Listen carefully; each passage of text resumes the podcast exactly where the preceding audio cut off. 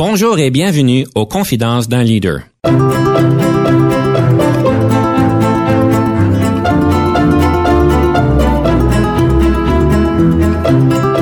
Ici Denis Lévesque, coach en leadership. Nous avons donc l'honneur et le privilège de recevoir en studio des leaders qui ont marqué leur communauté afin d'apprendre de leur expérience et de s'inspirer de leur sagesse.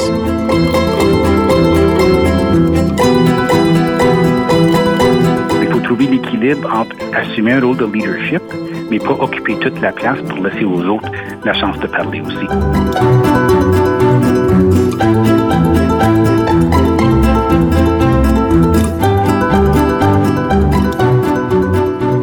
Bienvenue à Confidence d'un leader. Aujourd'hui, on se penche d'une manière particulière sur trois thématiques. La première, c'est la place de la passion dans le leadership. Est-ce que c'est vraiment important, un ingrédient qui est clé ou non?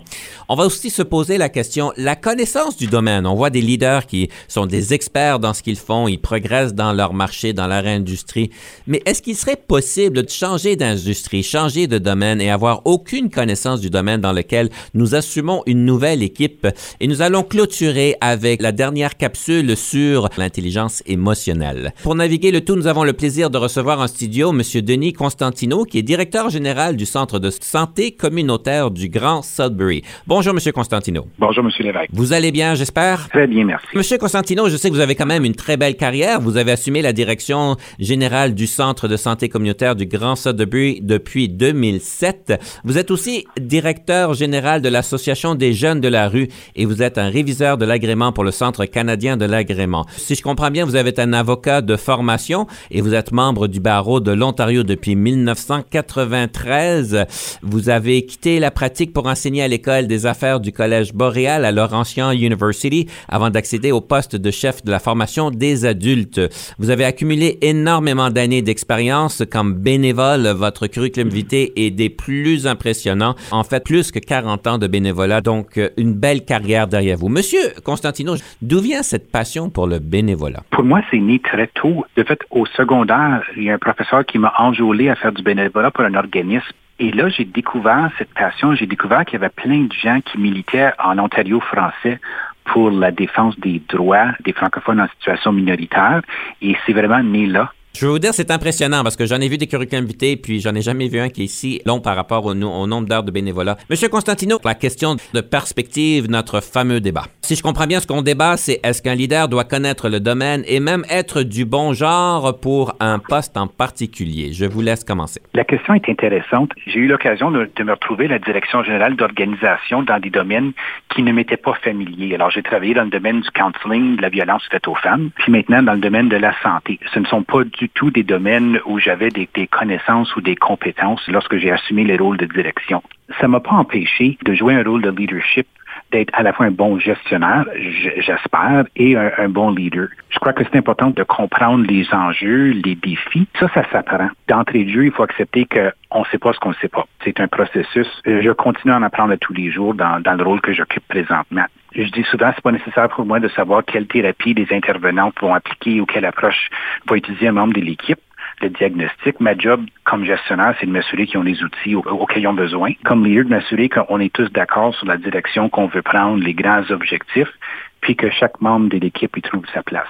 L'autre élément qui est essentiel, c'est de savoir laisser la place aux autres aussi, de reconnaître notre privilège comme leader, puis parfois, il faut mener du deuxième rang. On fait souvent affaire avec des populations marginalisées. Alors, par exemple, les Autochtones, la communauté arc-en-ciel, le LGBTQ, les personnes racialisées, les victimes. Il faut surtout pas parler à leur place. Sinon, on peut contribuer à leur marginalisation. Alors, il faut trouver l'équilibre entre assumer un rôle de leadership, mais pas occuper toute la place pour laisser aux autres la chance de parler aussi. Moi, je vais vous dire, je pense que c'est une question de contexte. Nos auditeurs savent bien que j'adore parler de contexte parce qu'évidemment, pour moi, le leadership, c'est une question de contexte. Un bon et un mauvais leadership peut se retrouver dans un différent contexte et changer drastiquement d'efficacité. Si je pense, par exemple, à des personnes qui sont à, à la tête d'entreprises, alors je, vu mon, mon background en informatique et en technologie, c'est certain qu'en haute technologie, quand on regarde des personnes comme Steve Jobs, une personnalité publique et qui donc peuvent, euh, ont fait de grandes choses le développement de la technologie, on voit évidemment des personnes qui ont un certain élément charismatique au niveau du marché, au niveau de l'industrie. Et je pense que cette personne-là doit quand même maîtriser euh, certains éléments techniques. Ça ne veut pas dire qu'ils ont besoin de coder le programme et tout ça, mais d'avoir une belle expérience technique avec beaucoup d'années d'ancienneté pour pouvoir en fait avoir la confiance de pouvoir prendre le podium et en fait de faire des changements. Je pense aussi des personnes qui sont militants par rapport à certaines causes, que ce soit le féminisme, que ce soit l'égalité. Euh, c'est certain que des personnes qui ont travaillé dans le domaine pendant un bon bout de temps vont avoir plus de crédibilité quand on veut essayer d'avoir des mouvements, d'avoir des changements, d'avoir d'amener des euh, changements de perspective dans la société. Je pense que ça leur donne une grande crédibilité. C'est certain que quand on assume un nouveau poste et qu'on n'a pas les connaissances de l'industrie, je présume 5, 10, 15, 20 ans plus tard, on va l'avoir, mais ça revient encore au point que il est important de maîtriser les différents points techniques, de maîtriser les de l'industrie pour pouvoir faire vite et rapidement un impact, un impact qui a certainement beaucoup de, euh, de au niveau de la perception et au niveau des changements. Pour moi, je pense qu'il y a un contexte, oui, il y a certaines organisations dans certains contextes où est-ce que, évidemment, on peut apprendre. On sait que quand j'ai été faire mon bachelier en commerce, il y a bien des années, je pense qu'ils disent la même chose encore aujourd'hui, qu'on va vouloir avoir un gestionnaire qui peut aller un peu partout. On voit dans les hôtels, par exemple, c'est important qu'un general manager puisse en fait faire les différents départements pour pouvoir être bien épaulé et pouvoir bien euh, assimiler leur nouveau poste en tant que chef d'un hôtel euh, qui peut être vraiment important à avoir. Je pense qu'il y a une question de perspective. Faut comprendre dans quoi on s'embarque et euh, savoir comment bien euh, utiliser les leviers qui sont autour de nous. Oui, absolument. Le contexte est important. Un bon leader, c'est aussi s'entourer des gens qui vont venir combler les lacunes chez ce leader-là. Alors, les compétences qu'on n'a pas, les connaissances qu'on n'a pas, on s'entoure d'une équipe qui peut nous appuyer. On espère pouvoir les motiver vers l'atteinte d'un objectif commun. Je pense qu'on va pouvoir aussi dire qu'un bon leader doit être un expert au niveau du leadership et de la gestion, ce qui va leur permettre de profiter de tout ce que vous dites. Alors, de pouvoir profiter d'une équipe qui est bien moussée, qui fonctionne bien ensemble, parce que c'est pas un hasard. Il faut avoir des compétences, il faut avoir une intuition, il faut avoir de l'expérience pour pouvoir bien prendre une équipe en main et bien s'assurer qu'elle qu'elle fonctionne bien. Je pense qu'il y a aussi des questions d'expertise quand on a des, des questions difficiles, des décisions difficiles, quand est-ce qu'on les prend. Donc, il y a quand même une expertise au niveau du domaine du leadership. Je présume que vous êtes d'accord avec moi? Absolument un bon débat que nous avons pu commencer aujourd'hui. Donc, euh, je pense que c'est encore une question de contexte. On va vous laisser décider qui a gagné le débat. Moi, je pense, M. Constantino, vous êtes très bien à présenter, évidemment. Monsieur Constantino, une des, une des choses qui m'intéresse avant de passer à la pièce musicale, c'est la question de la francophonie. Pour vous, ça a l'air être très important, c'est au centre de ce que vous faites. Où est-ce que c'est parti, cette, euh, cette passion, si on peut dire, pour la francophonie? Ça revient, comme je dis, un peu à mes expériences au secondaire. Un enseignant secondaire qui m'a donné le goût de m'impliquer. Je me suis rendu compte à ce moment-là la possibilité de contribuer à ma communauté et des lacunes, des endroits où il y avait des manques dans la communauté, des choses qu'on pouvait améliorer. C'est vraiment parti de là. Comment est-ce que vous faites pour trouver le temps? Parce que je présume que vous êtes comme tout le monde, vous avez une vie active, vous avez peut-être une famille. Euh, vous avez, est-ce que vous avez trouvé la 25 25e heure dans la journée? Il y a peut-être une formule magique, je ne sais pas.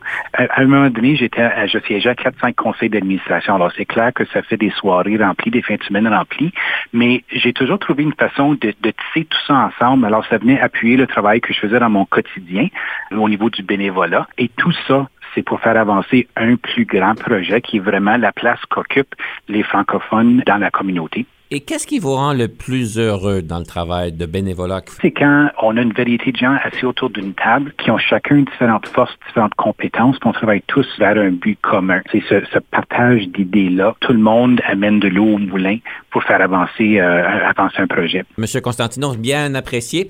Je vais vous inviter à ce point-ci de nous présenter votre première pièce musicale. Quelle est cette première pièce musicale? Alors, la première pièce que j'ai choisie, c'est la chanson Les Lus d'Ottawa du groupe Cano. Alors, la coopérative des artistes Nouvelle-Ontario, un groupe formé euh, en 1970 qui faisait vraiment partie de l'essor culturel du Nouvel-Ontario des années 70, qui a mené à la création de la maison d'édition Prise de parole, le théâtre du Nouvel-Ontario, le festival de nuit sur l'étang. La chanson, moi j'ai un attachement particulier à la ville d'Ottawa, bien que je suis natif de Sudbury puis j'y habite encore. J'ai passé neuf ans aux études là et à chaque fois que je retourne à Ottawa, je suis chez moi, je me sens vraiment bien là. cette chanson-là me rappelle mes années à Ottawa. Merci beaucoup, M. Constantino, pour ce beau cadeau que vous nous offrez On va écouter donc au groupe Cano. Nous allons prendre une petite pause. Quand on revient, on va pouvoir explorer les moments marquants de M. Constantino.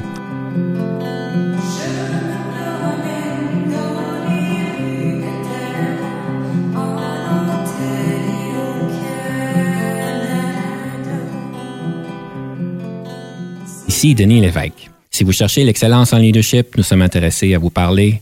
Venez nous visiter à solutionoptigestion.ca.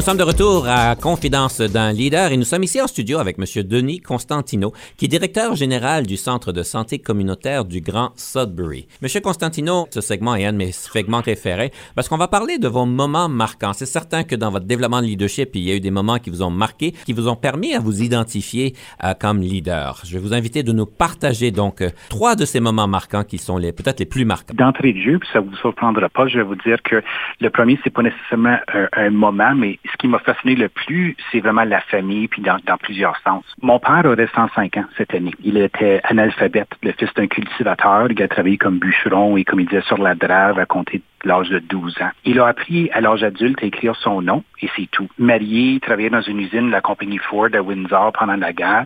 Il a appris de peine et de misère à parler en anglais. Il a fait l'objet de ridicule pour ses expressions et son accent. Puis malgré tout, il est demeuré un homme fier. Ma mère, pour sa part, n'a jamais eu la chance de compléter ses études primaires. Issue d'une famille francophone en Ontario, elle a fréquenté l'école à une époque où l'enseignement en français en Ontario était interdit. Elle a toujours eu honte de son français, son, euh, parler et écrit.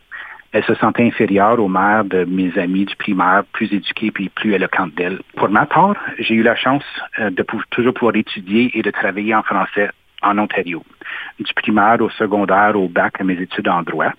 Et j'ai vite réalisé le privilège que ça représentait. Puis avec le privilège vient de la responsabilité. Alors, je me suis impliqué dans ma communauté euh, dès mon adolescence.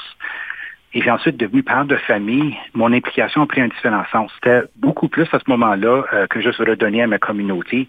J'avais comme objectif de contribuer pour que mes enfants puissent vivre leur vie en français en Ontario leur vie professionnelle, mais aussi leur vie culturelle, leur vie politique. Avec une population d'expression française d'à peu près un million en Ontario, on devait être, ça devait être aussi facile ici vivre en français que de vivre en anglais. Ça, c'est vraiment là, de point d'ancrage pour, pour tout ce que je fais dans ma vie. Le deuxième, c'était euh, la pratique du droit. J'ai étudié à la faculté de, de Common Law en français à l'Université d'Ottawa. J'ai adoré l'étude du droit comme exercice intellectuel. Ça m'a donné des outils de recherche, d'analyse, ça m'a appris à synthétiser de l'information pour ensuite la transmettre de ce que je crois être de façon claire et concise. J'ai détesté la pratique du droit.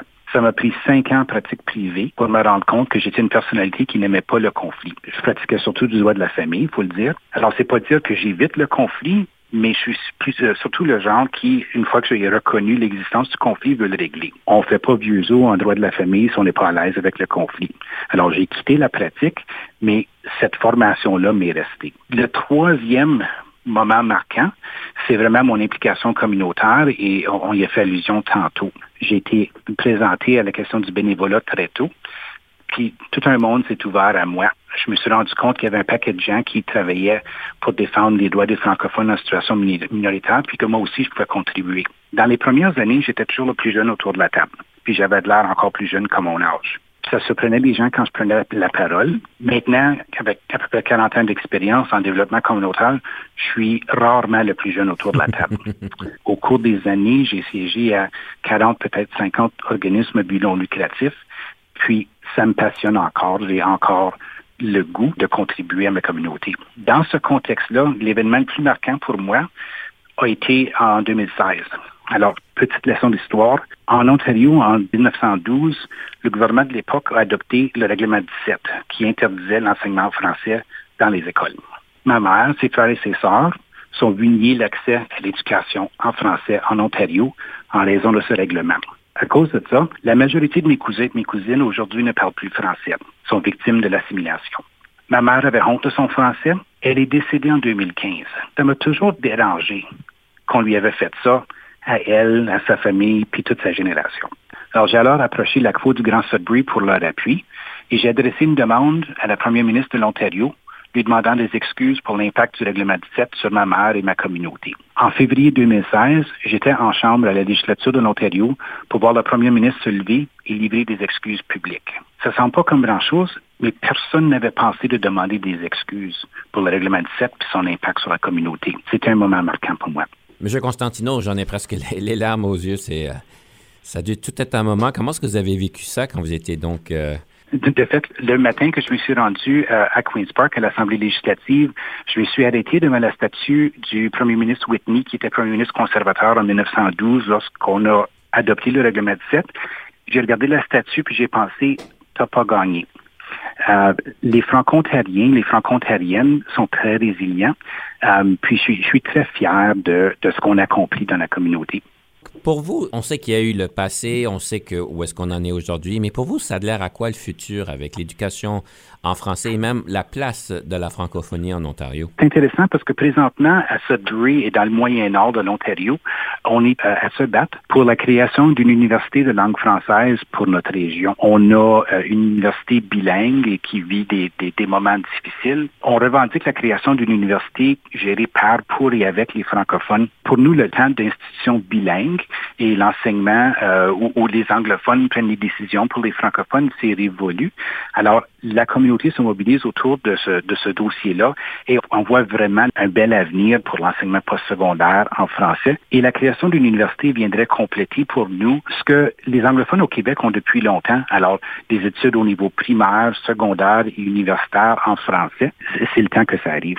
Je suis pas un expert dans le domaine, mais qu'est-ce qui arriverait si on irait pour la donc l'université bilingue, mais s'assurer qu'il y a une bonne représentation pour les francophones au lieu d'aller chercher une nouvelle université? Je m'y connais pas là. C'est ce que nous avons. Nous avons une université bilingue et au fil du temps, à chaque fois qu'il y avait des coupures, c'est les francophones qui payaient le prix pour les coupures. Alors, on sabrait dans les programmes, mais les francophones étaient affectés de façon démesurée. On n'avait pas les leviers du pouvoir. Les francophones étaient consultés, mais les décisions étaient prises par d'autres. On a passé d'un système bilingue, un système de, langue française au niveau du primaire, au niveau du secondaire, au niveau collégial.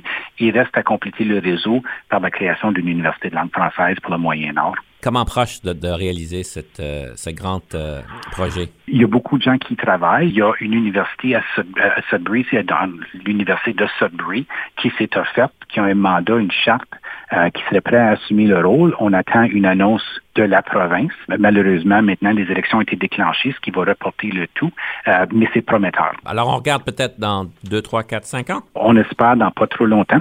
Le plus longtemps qu'on attend, le plus difficile que ça va être d'attirer des étudiants ici. On avait une masse critique d'étudiants avant la fermeture du programme à Laurentian University.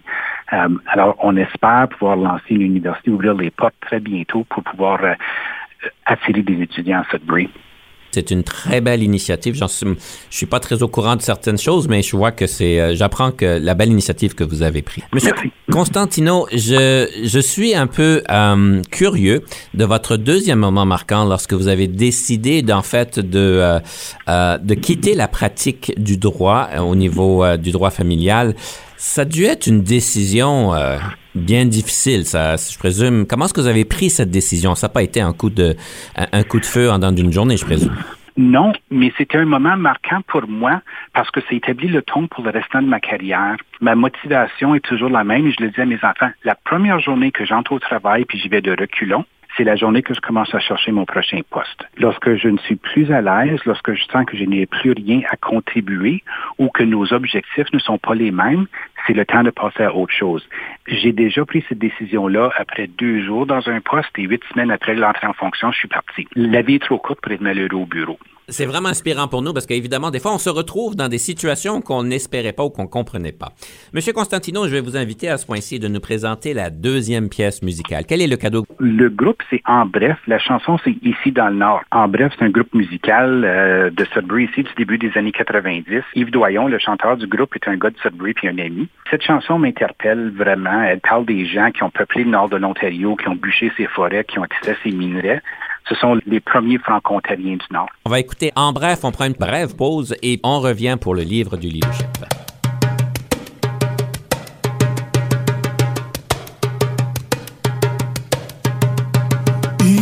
Ici dans le Nord.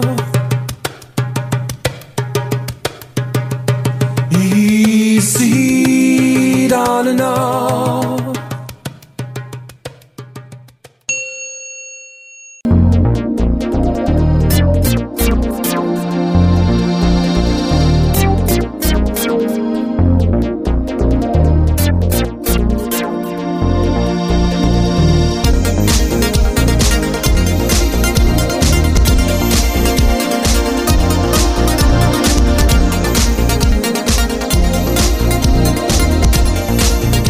Sommes de retour à Confidence dans Leader et nous sommes ici en studio avec M. Denis Constantino, qui est directeur général du Centre de santé communautaire du Grand Sudbury. M. Constantino, j'aime beaucoup évidemment ce segment ici parce qu'on l'ouvre avec un livre sur le leadership. Question de donner des outils pratiques à nos auditeurs qui veulent pouvoir continuer leur cheminement en leadership. Quel est le livre que nous vous avez réservé aujourd'hui? Le livre que j'ai choisi, c'est euh, David and Goliath Underdogs, Misfits and the Art of Battling Giants de l'auteur Malcolm Gladwell. Alors, on, le connaît, une série de livres, Outliers et tout ça. Celui-là, je l'aime particulièrement parce qu'il parle de l'importance de se connaître, de connaître ses forces et ses faiblesses, puis la notion que l'adversité peut mener au succès. Jusqu'à quel point un désavantage peut être, peut devenir un avantage question de se connaître puis de se fier à nos forces pour avoir raison de nos compétiteurs, si on veut. Est-ce qu'il y a eu des situations que vous avez pu utiliser cette nouvelle perspective? Je crois que oui. Je le disais tantôt, mais euh, à, mes débuts, j'étais souvent le plus jeune autour de la table. Euh, puis les gens s'attendaient pas à grand-chose. Puis j'avais quand même, parce que parce que j'ai commencé à m'impliquer tellement tôt, tellement jeune, euh, j'avais cumulé beaucoup plus d'expérience que mon âge ne l'aurait laissé penser. Alors j'ai pu utiliser ça à mon avantage. Et là, évidemment, vous avez plus cette carte de la jeunesse qui vient avec vous, avec 40 ans d'expérience. Malheureusement, non. Là, je suis pas le plus jeune autour de la table. On vient me chercher pour des comités de sages. ah ben, ils ont bien reconnu votre sagesse alors. Mais c'est bien qu'il y ait des nouveaux, des personnes plus jeunes que nous qui font partie de ces comités-là. Absolument. Monsieur Constantino, je sais qu'une des choses en leadership qui vous est à cœur, c'est le rôle de la passion euh, pour vous dans le mandat qu'un doit assurer un leader. Pour vous, c'est important. Vous en avez fait un peu allusion tantôt si, euh, si vous rentrez au travail et ça vous vous n'êtes pas motivé, vous n'êtes pas passionné de ce que vous faites, de ce que votre mandat est. Pour vous, la passion, c'est important. Qu'est-ce qui fait que c'est important pour vous? C'est central à, ce qu'on fait. La, passion inspire les autres à joindre à nous puis à partager notre vision. La passion, c'est contagieux. Si on y croit vraiment, si on parle de notre cœur, les gens ne peuvent pas s'empêcher que d'embarquer. Il n'y a personne qui est inspiré par un leader qui n'a pas de passion pour son projet cette passion-là vient de l'intérieur, du plus profond de soi-même. C'est pas quelque chose de passager ou de temporaire, ça vient nous chercher. Quand je parle de ma communauté, quand je parle de ma langue, de ma famille, de ma généalogie, ça vient du plus profond de moi. Moi, je pourrais pas être un leader dans un projet aérospatial. C'est bien intéressant, je trouve ça bien de fun, mais ça vient pas me chercher, puis je pourrais pas motiver une équipe autour de ça. Mais s'il est question d'éducation, d'alphabétisation, de santé, de services sociaux, d'immigration en français, de services juridiques en français, le, du droit d'accès, de l'impact de l'assimilation, ça, j'y trouve ma place, puis je pourrais vous en parler à longueur de journée. Monsieur Constantino, pour certains d'entre nous, je sais qu'il y a certaines personnes qui n'ont pas développé, qui ont pas eu le privilège, si on peut la même l'appeler un privilège, d'avoir une passion claire, une, on pourrait peut-être même dire une mission de vie claire. Il y a certains pourcentages de la population qui n'ont pas pu avoir cette passion, développer passion. Qu'est-ce que serait votre, votre suggestion, votre conseil de sage, vu que vous êtes rendu dans la sagesse, euh, de pouvoir euh, développer une passion qui ne, qui ne semble pas avoir en ce moment? Je pense que un des éléments, c'est de s'essayer c'est d'aller euh, d'aller explorer, de faire des choses. Alors, si on n'a pas trouvé notre passion, il faut faire quelque chose qu'on n'a pas fait avant. Pour essayer de nouvelles choses, s'aventurer dans d'autres domaines pour vraiment trouver ce qui nous allume. Et si on est réticent d'essayer quelque chose sans avoir une vision claire que c'est vraiment ça, qu'est-ce qu'on fait? Il faut qu'un leader soit à l'aise de sortir de sa zone de confort et essayer de nouvelles choses, d'explorer, de connaître son environnement, d'explorer son environnement. Je crois, je crois que ça, c'est essentiel.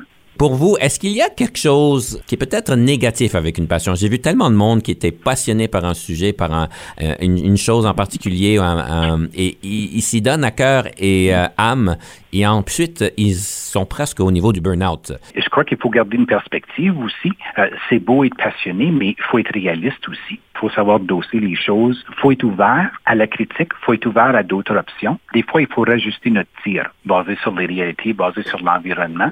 Alors, il y, a une passion fondamentale. Le domaine peut nous intéresser, mais peut-être que la façon qu'on a choisi d'y arriver, on a besoin de réévaluer. Merci beaucoup pour vos conseils euh, d'homme sage. C'est bien apprécié. On va passer directement à la rafale, une opportunité de vous entre guillemets, bombarder de questions pour trois minutes et voir comment est-ce que vous en sortez. Est-ce que vous êtes prêt? Allez-y.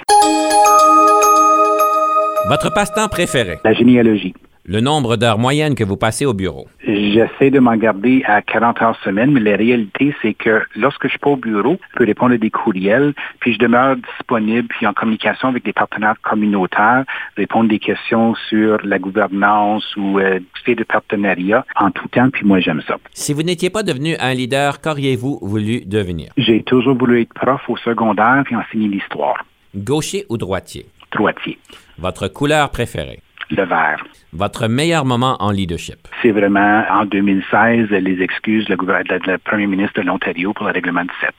Vos faiblesses? Je suis extrêmement exigeant de moi-même et aussi des autres. Mes enfants vont vous le confirmer. Le leadership au féminin, est-ce que cela existe vraiment? C'est une expression que j'aime pas vraiment. On s'en est servi en affaires pour parler de leadership, parler d'empathie, d'humilité, l'importance des relations, comme si c'était des traits féminins plutôt que simplement des traits humains. Alors, c'est une expression que, que je préfère éviter. Votre application favorite sur votre téléphone intelligent? Elle vient de disparaître, je viens de la perdre. Ça s'appelait Mikey. C'est une application qui gérait tous mes mots de passe. Comment vous vous changez les idées? J'ai un chien. Différence entre le leadership et la gestion. Le leadership vise le, un bien commun euh, plutôt que les intérêts personnels. La gestion, c'est gérer les ressources physiques. Pour moi, le temps, c'est l'efficacité puis l'efficience, tandis que le leadership, c'est mener par exemple, influencer, guider. Avez-vous déjà travaillé avec un coach? Et si oui, qu'est-ce que ceci vous a donné? Non, j'ai jamais eu la chance. Quelle marque de voiture conduisez-vous? Après cinq Mazda, je conduis maintenant un camion Honda, juste à temps pour la flambée des prix de l'essence. En tant que leader, qu'est-ce qui vous frustre au travail? Ah, ça, c'est simple. Quand on approche les gens avec une idée, puis la réaction, c'est pourquoi ils peuvent pas le faire, plutôt que qu'est-ce que j'ai besoin pour pouvoir accomplir ça ou qu'est-ce qu'on pourrait faire ensemble pour atteindre l'objectif. Je vous donne quatre qualificatifs. Situez-vous par rapport à ceux-ci? Créatif, bagarreur, cérébral, envieux. Moi, je trouve comme créatif, euh, je me retrouve souvent face à une situation, puis plutôt que d'essayer de, de, régler la situation, c'est de prendre un recul puis d'y arriver à, avec une différente perspective. Quelle est la meilleure question d'embauche que vous posez aux candidats? Ma partie préférée de l'entrevue, c'est toujours à la fin, lorsqu'on demande à la candidate ou au candidat s'ils ont des questions ou si elles ont des questions. Pour moi, ça démontre qu'ils ont pensé à l'emploi, qu'ils se, se voient dans l'emploi. J'aime voir des questions autour de la culture de l'organisation. Si les questions se limitent à ça paye combien, on, on, commence quand, je suis un peu déçu. Monsieur Constantino, merci beaucoup pour cette rafale. Nous allons prendre une pause. On revient tout de suite après avec le conseil du coach.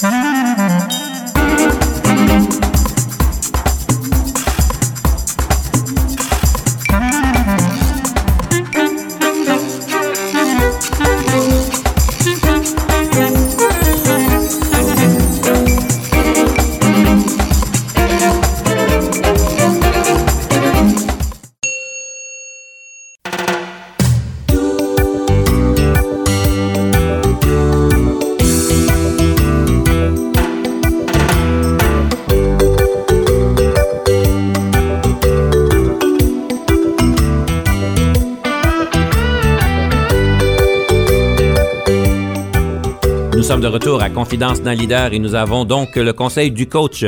J'aimerais clôturer les différents points qu'on a fait sur l'intelligence émotionnelle. Si vous vous rappelez bien, dans les dernières émissions, nous avons parlé de l'importance en tant que leader de développer la compétence d'intelligence émotionnelle. Je dis bien la compétence, euh, ça s'acquiert, euh, ça se, ça s'apprend. Et euh, tout ça pour dire que aujourd'hui, on va clôturer avec la gestion des relations. Si vous vous rappelez bien, dans le passé, j'ai parlé qu'il était important d'avoir euh, la conscience sociale, conscience de soi, gestion de soi, maîtrise de soi et évidemment aujourd'hui la gestion des relations. Il est important pour un leader de bien comprendre et de nourrir ces relations-là avec toutes les personnes autour de nous. Ça a l'air de base, mais ça c'est tellement clair qu'il y a des personnes qui ont le don, si on peut presque dire, de développer des relations riches, des relations qui soient profitables pour chacune des personnes au-delà d'un mandat en particulier. C'est important de pouvoir établir un élément de confiance et de pouvoir comprendre c'est qui l'autre personne. Je pense que les personnes qui ont la capacité de pouvoir développer euh, des relations qui sont riches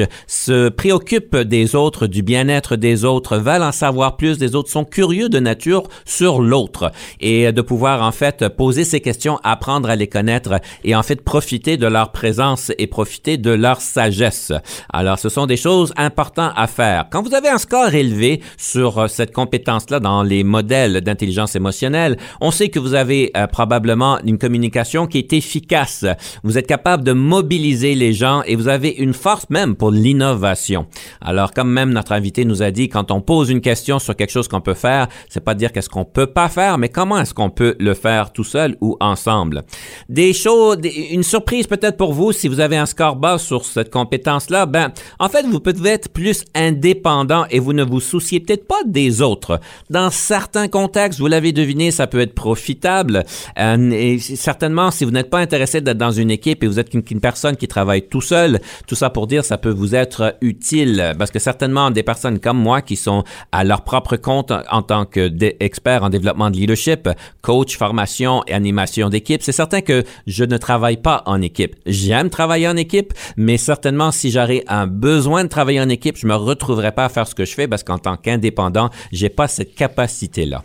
Alors, c'est certain que je vais vous inviter dans les prochaines semaines pour voir qu'est-ce que vous pouvez faire pour en fait aller mousser des relations qui sont importantes. On sait que durant le temps du COVID, c'était certainement plus difficile en virtuel de développer des nouvelles relations et même peut-être même d'enrichir des, relations. Je vais vous inviter maintenant que les choses ouvrent un petit peu, qu'on se retrouve un petit peu plus euh, au bureau, euh, où est-ce qu'on est capable peut-être consciemment de dire d'une manière délibérée, dire je vais faire un effort. Allez pas au bureau, allez dans votre petite euh, cubicle dans votre bureau pas voir personne, ça serait peut-être pas très profitable, mais allez voir comment est-ce que les autres sont, comment est-ce qu'ils ont vécu euh, les deux dernières années, qu'est-ce qui s'en vient dans leurs vacances, euh, des choses qui sont importantes pour eux. On sait que la confiance commence avec le, les côtés relationnels plus personnels.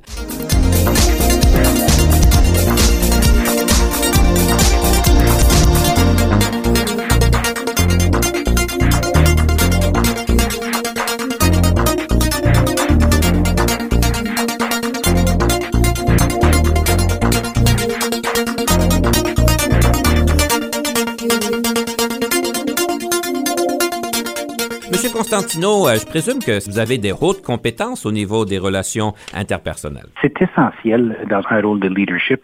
De façon primordiale, c'est cette curiosité sur l'autre. Je, me souviens d'avoir entendu longtemps une citation qui disait qu'il y a une différence entre écouter et simplement attendre son tour pour parler. Lorsque l'autre personne parle, c'est de l'écouter, mais essayer de comprendre ce que cette personne est en train de dire pour ensuite établir cette relation-là avec eux. On sait qu'il y a différents niveaux d'écoute, vous avez bien raison. Monsieur Constantino, je vous ai bien écouté d'ailleurs. Vous avez parlé de gouvernance aujourd'hui et je sais dans les rétroactions que j'ai reçues à votre égard, c'est que vous êtes vraiment l'expert des gouvernances communautaires. Modèle, stratégie, mobilisation, par exemple. Je ne sais pas si vous avez une formule à trois étapes pour la gouvernance communautaire, mais d'après vous, dans votre expérience, qu'est-ce qui, qu'est-ce qui est important de considérer lorsqu'on veut faire et, mettre en place cette gouvernance? Au de la gouvernance, c'est toujours la diversité des voix autour de la table. Lorsque je travaille avec des conseils d'administration, c'est toujours de pousser les gens à regarder autour de la table et de, puis ça, c'est pas facile, qui est pas là? Quelle voix est-ce qu'on n'entend pas? C'est très facile d'entendre les voix qui sont autour de la table, puis souvent on recrute dans les cercles qu'on connaît, mais on entend toujours la même perspective. Euh, alors c'est important, je pousse les gens à, aller chercher ailleurs, d'aller trouver des gens qui représentent des secteurs qui ne sont pas représentés autour de la table pour que lorsqu'on fait le tour d'une question, on ait vraiment pris en considération toutes les perspectives pertinentes. Est-ce qu'il y a un chiffre magique? Parce qu'évidemment, si on va chercher une représentation de tout le monde, on risque d'avoir une centaine de personnes à la table jusqu'à un point. C'est pas une question que tout le monde soit représenté, mais c'est d'avoir une, une, variété. Alors, si tout le monde autour de la table sont des enseignants à la retraite de 57 ans, tout le monde a le même vécu, puis ils appliquent le même ou elles appliquent le même filtre aux discussions.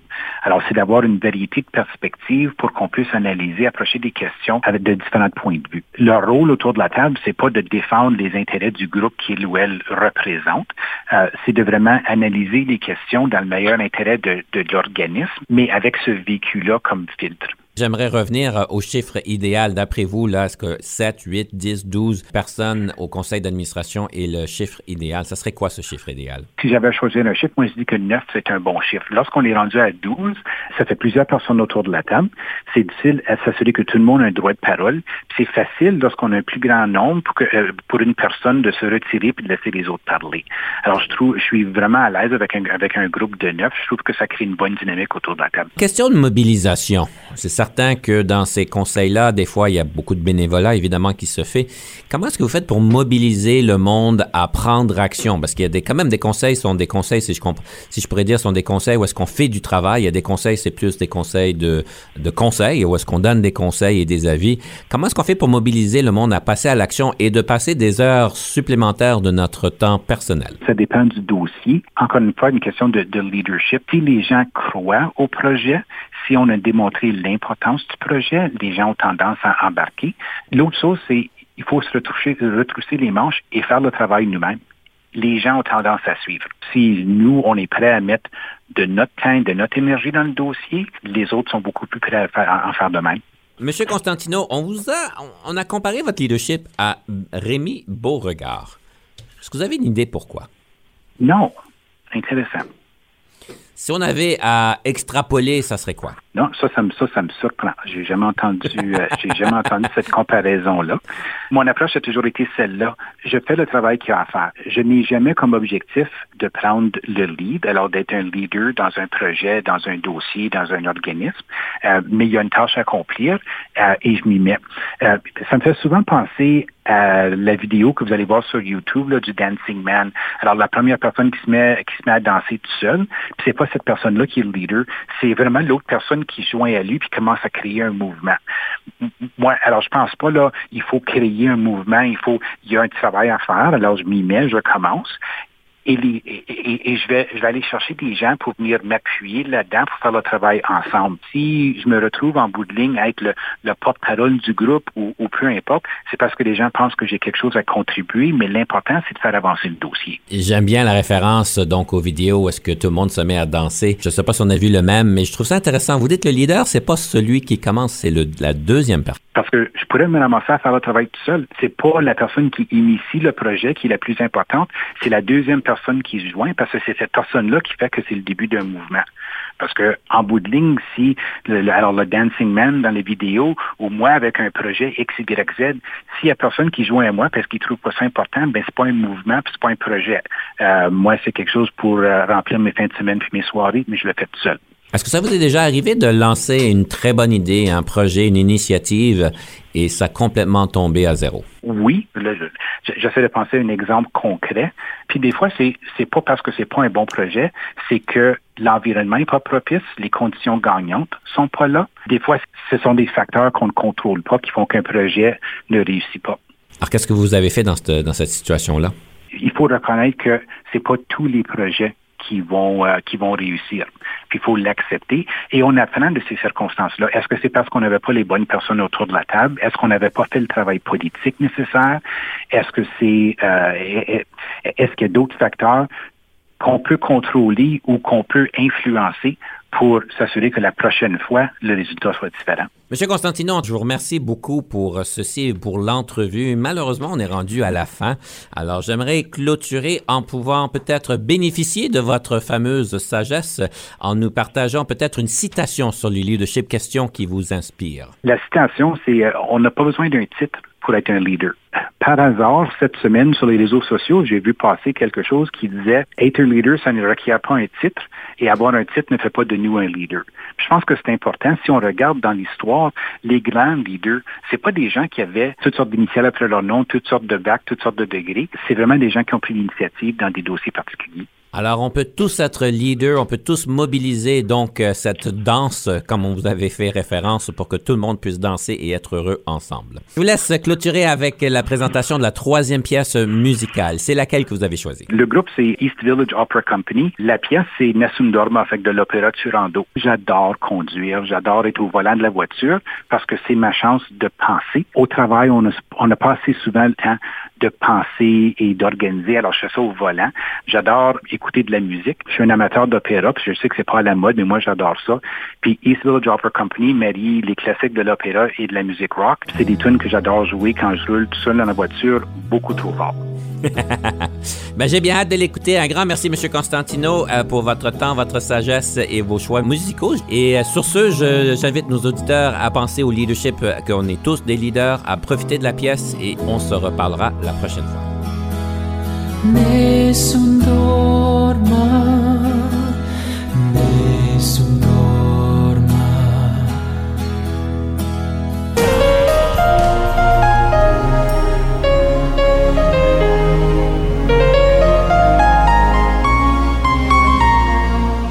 Conception, animation, entrevue et recherche, Denis Lévesque. Montage et réalisation, Jean-Paul Moreau. Confidence d'un leader est une production et une présentation d'Unique FM 94,5.